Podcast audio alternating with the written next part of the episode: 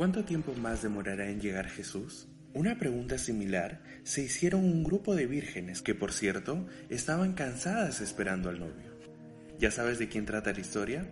Pues sí, habían diez vírgenes. Cinco de ellas eran prudentes y precavidas. Estas tomaron sus lámparas de aceite para prolongar la duración de la llama.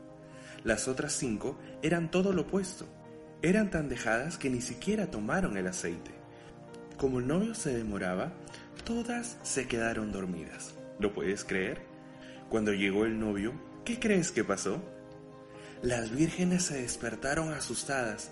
Obviamente las precavidas arreglaron sus lámparas y usaron el aceite extra.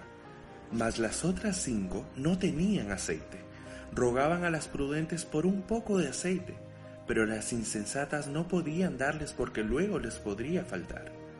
Las vírgenes insensatas trataron de ir a comprar aceite y mientras iban, el novio llegó y se cerraron las puertas. Cuando el grupo que fue a comprar aceite regresó, no pudo ingresar.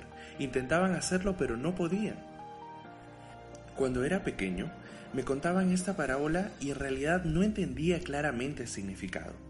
Hoy, sin embargo, puedo ver la enseñanza de una manera más clara. Y es que nosotros somos parte de ese grupo de vírgenes. Muchos nos preparamos y otros no lo hacemos. Nos quedamos dormidos en la comodidad de nuestra tibia espiritualidad. No nos despertamos y nos conformamos con lo poco que tenemos. No seamos como las vírgenes insensatas. Cuando Cristo venga, tiene que encontrarnos preparados y listos para regresar a casa con Él.